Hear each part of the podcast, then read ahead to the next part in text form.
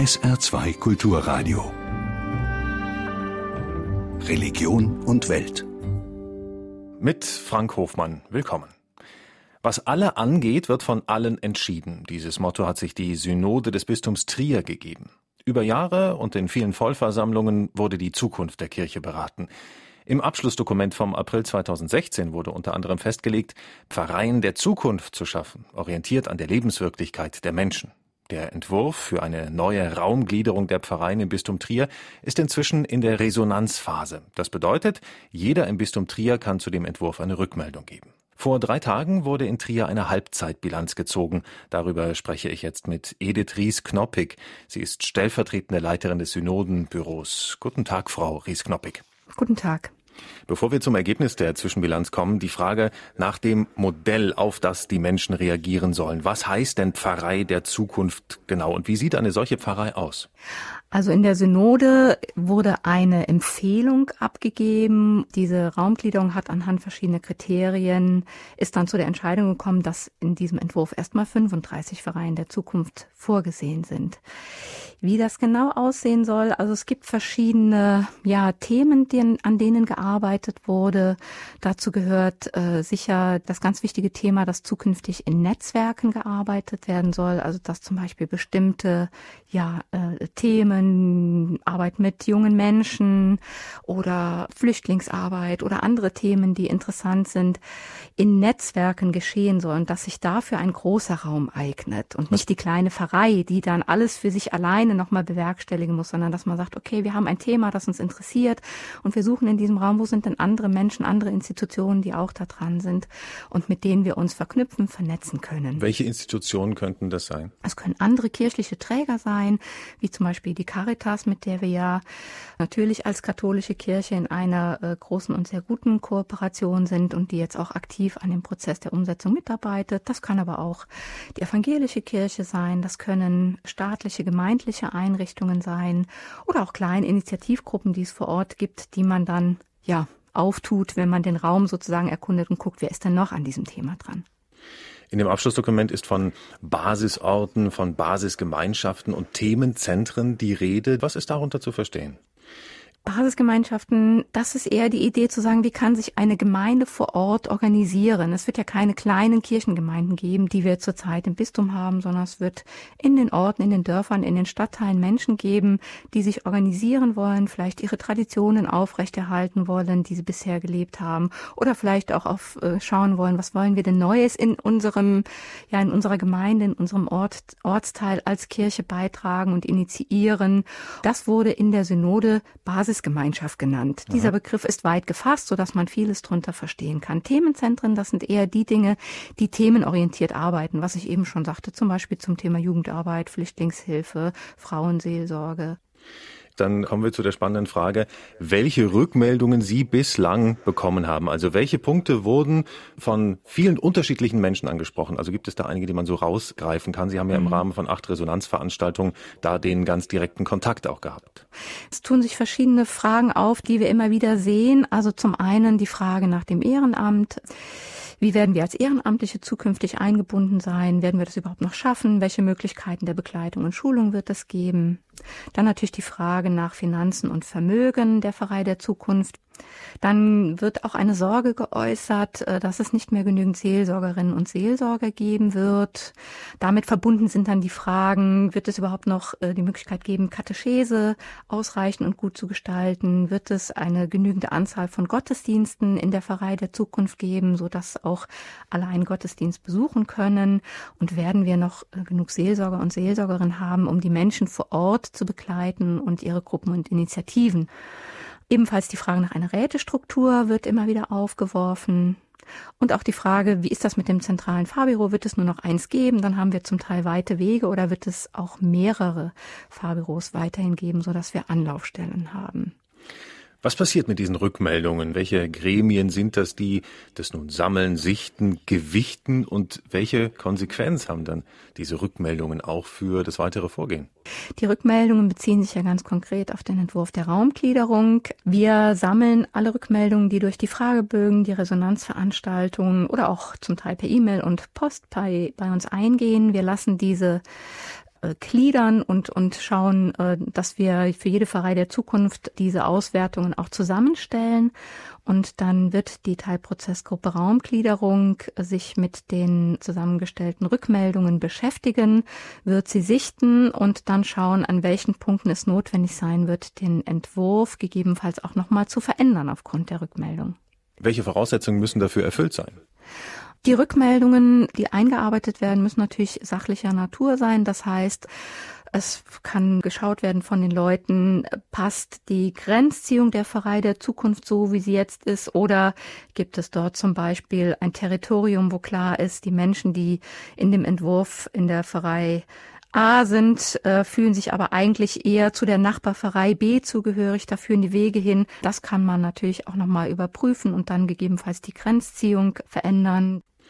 Wie ist der weitere Fahrplan? Wann beginnt die Umsetzung des Konzepts? Also die Entscheidung zur äh, endgültigen Raumgliederung wird im November getroffen, wenn die Rückmeldungen eingearbeitet sind. Dann wird es nochmal eine Zeit von zwei Jahren geben, in der wir die Erkundungsphase starten. Erkundungsphase heißt, es werden Teams von Mitarbeitern und Mitarbeiterinnen aus unterschiedlichen Bereichen vor Ort gehen, mit ihnen zu schauen, welche Themen gibt es denn hier, was seht ihr, was könnte inhaltlich wichtig sein an dem, was ihr jetzt schon habt, aber auch an dem, was ihr an neuen Dingen erkennt, wenn ihr in die Pfarrei der Zukunft schaut. Das war die stellvertretende Leiterin des Synodenbüros des Bistums Trier, Editries Knoppig, zur Halbzeit der Resonanzphase der vorläufigen Raumgliederung im Bistum. Nicht mehr gegenseitige Abgrenzung der Kirchen, sondern Schnittmengen standen bereits 1999 in der gemeinsamen Erklärung zur Rechtfertigungslehre im Vordergrund. Sie war vor 18 Jahren vom Vatikan und dem Lutherischen Weltbund unterzeichnet worden. Dieser Erklärung trat in dieser Woche die Weltgemeinschaft reformierter Kirchen bei. Sie repräsentiert weltweit rund 80 Millionen Christen. Über die Generalversammlung in Leipzig berichtet Siegfried Stadler. Das große internationale Plenum bestand aus vielen kleinen runden Tischen, an denen man in einer Halle der Leipziger Messe zusammensaß. Es gab keine für alle verbindlichen Beschlüsse, aber das Sichtbarmachen von Zustimmung oder auch Ablehnung durch orangefarbene oder blaue Karten. Sollen in allen reformierten Kirchen auch Frauen ordiniert werden? Für diesen Vorschlag zum Beispiel gab es auch die blaue Karte. Für Catherine Macmillan aber waren die vielen Orangefarben denn die Botschaft, die man aus Leipzig mitnimmt. Die Frauen in ihrer Kirche wissen, die anderen reformierten Kirchen auf der Welt begrüßen das und stehen dahinter und sie können darauf hoffen, dass innerhalb von den nächsten paar Jahren, dass ihre Gemeindeglieder anfangen, das auch so zu sehen. Es gab Konzerte und Gottesdienste in verschiedenen Leipziger Kirchen. Und die Tagungszeit im Kongresszentrum der Messe wurde auch immer wieder mit Kirchenliedern aufgelockert. Das Spannende ist, dass ja die Vielfalt der Kirchen sich natürlich auch in den Liedern widerspiegelt. Also heute Morgen alleine haben wir aus Ägypten ein Lied gesungen, aus Indonesien ein Lied gesungen. Martin Engels, Moderator des Reformierten Bundes, saß für die reformierten Kirchen Deutschlands mit an einem der runden Tische. Darauf stand, wohl als Symbol für das innige Verhältnis der evangelisch Reformierten zu den Lutheranern, die bekannte kleine Playmobil-Figur. Doch es war gar nicht Luther, sondern der kleine Calvin, der wurde mir gebastelt. Das ist sozusagen die Lutherfigur bloß mit einem Bärtchen dran, das ist ein kleiner Scherz sozusagen. Ein Hausbesuch beim richtigen Luther gehört aber auch zum Programm, bei einem Tagesausflug der Delegierten nach Wittenberg. Dort wurde in einem Wittenberger Zeugnis die künftige Zusammenarbeit mit dem Lutherischen Weltbund geregelt. Außerdem schloss sich die Weltgemeinschaft der Reformierten dort auch der gemeinsamen Erklärung zur Rechtfertigungslehre an, auf die sich Katholiken, Lutheraner und Methodisten bereits verständigt hatten. Die Rechtfertigungslehre erklärt in Kürze ausgedrückt das Verhältnis zwischen Gott und Mensch. Also dass der Mensch nicht Gottes Gnade verdienen muss, sondern dass Gottes Gnade ein Geschenk an den Menschen ist. Die Weltgemeinschaft reformierter Kirchen assoziiert sich nun dieser Erklärung. Assoziiert heißt auch, dass sie ihre eigene Tradition dazu beiträgt. Das heißt, dass Rechtfertigung durch Gott immer auch den Einsatz für Gerechtigkeit in der Welt einschließt. So wächst zusammen, was zusammengehört die Einheit der Kirchen im Miteinander. 500 Jahre nach der Reformation. Die Reformation war diese Woche auch Thema an der Universität des Saarlandes. Der Bischof des Bistums Trier, Dr. Stefan Ackermann, und der Präses der Evangelischen Kirche im Rheinland, Manfred Rikowski, waren Gäste der Abschlussveranstaltung der Ringvorlesung Die Reformation zwischen Revolution und Renaissance II. Diskutiert wurde über die aktuelle Bedeutung der Reformation für Kirche und Gesellschaft im Geiste des konfessionellen Dualismus. Christian Otterbach war Moderator der Diskussion und er fasst die Standpunkte für Religion und Welt zusammen. 500 Jahre Reformation, das hat auch die Mentalität von Katholiken und Protestanten in Deutschland geprägt. Das weiß auch der Präses der Evangelischen Kirche im Rheinland, Manfred Rikowski. Ich hatte mal einen Deutschlehrer, der sagte, das war dann auch in den 70er Jahren, ich hasse nicht so sehr wie Katholiken und Vorurteile. Doch Rikowski und sein katholischer Gegenpart, der Trierer Bischof Stefan Ackermann, verstehen sich eigentlich prächtig. Manchmal rutscht den beiden das Du heraus. Persönliche Kontroversen gibt es keine. Und Stefan Ackermann gibt sogar inhaltlich zu, am stockenden Kurs der Ökumene zwischen Protestanten und Katholiken ist die katholische Kirche der Gegenwart nicht unschuldig. Dann müssen wir aber sagen, was ist denn unsere Vorstellung von Einheit? Was erwarten wir denn? Wie viel Einheit im Sinne von Einheitlichkeit im Kirchenverständnis, in der gottesdienstlichen Praxis muss es denn geben? Da müssen wir auch die Karten auf den Tisch legen. Da müssen wir nämlich sagen, was stellen wir uns vor, dass wir nicht stillschweigend eine Art von Rückkehr Ökumene uns vorstellen, sagen, ja, Einheit ist erst dann wirklich möglich, wenn ihr all das akzeptiert, wo sozusagen die Punkte noch unterschiedlich sind. Da muss man ja ehrlicherweise sagen, das kann ja nicht das Modell sein. Und da, selbstkritisch gesagt, glaube ich, da sind wir noch was schuldig. Man nimmt den beiden Kirchenverantwortlichen ab, dass sie keine Ökumene-Gegner sind, ganz im Gegenteil. Doch ihre Ideen und Vorschläge beschränken sich eher auf das konkrete Zusammenleben der Christen verschiedener Konfessionen, weniger auf die Theologie. Manfred Rikowski. Aber ich wäre für eine Doppelstrategie, zu sagen, in der konkreten Gemeindearbeit, manchmal vielleicht auch Gemeindezentren unter einem Dach, wirklich gut nachbarschaftlich. Das müssten wir hinkriegen, wäre gut für die Menschen, aber an den anderen Fragen auch weiterarbeiten und so weit wie möglich kommen. Das wäre immer so mein Ziel, aber ich glaube, da gibt es in der Tat auch eine Reihe von offenen Fragen. Es bleibt theologisch trotz aller Annäherung immer noch bei den alten Gegensätzen.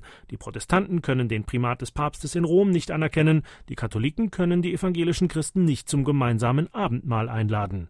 Rikowski und Ackermann auf dem Podium der Saarbrücker Universität nähern sich da auch nicht an allen Versuchen zum Trotz. Naja, dann gehen wir doch ans Eingemachte. Also im Grunde genommen wäre das Ganze ja doch recht einfach. Sie erkennen den Papst an, Sie laden die Protestanten zum gemeinsamen Abendmahl ein, dann hätten wir, wir schon mal viel gemacht. Das machen wir. Also ähm, wenn die den Papst anerkennen, machen wir das auch.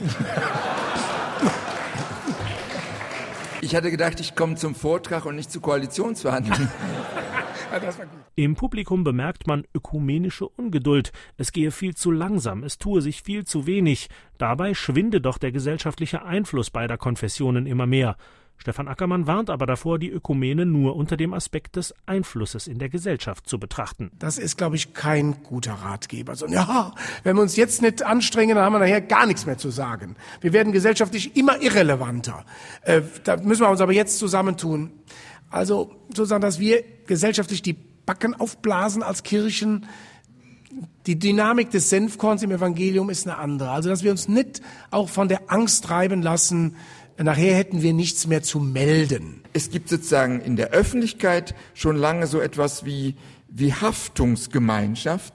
Und ich finde, unsere Aufgabe ist eigentlich, ökumenisch so etwas zu leben wie eine Hoffnungsgemeinschaft. Also wir haben gemeinsam eine Hoffnung für diese Welt, für die Menschen und äh, das vertreten wir sehr stark und das verbindet uns. Von der Haftungs- zur Hoffnungsgemeinschaft. 500 Jahre nach dem Thesenanschlag Martin Luthers an die Schlosskirche in Wittenberg wäre das ja immerhin etwas.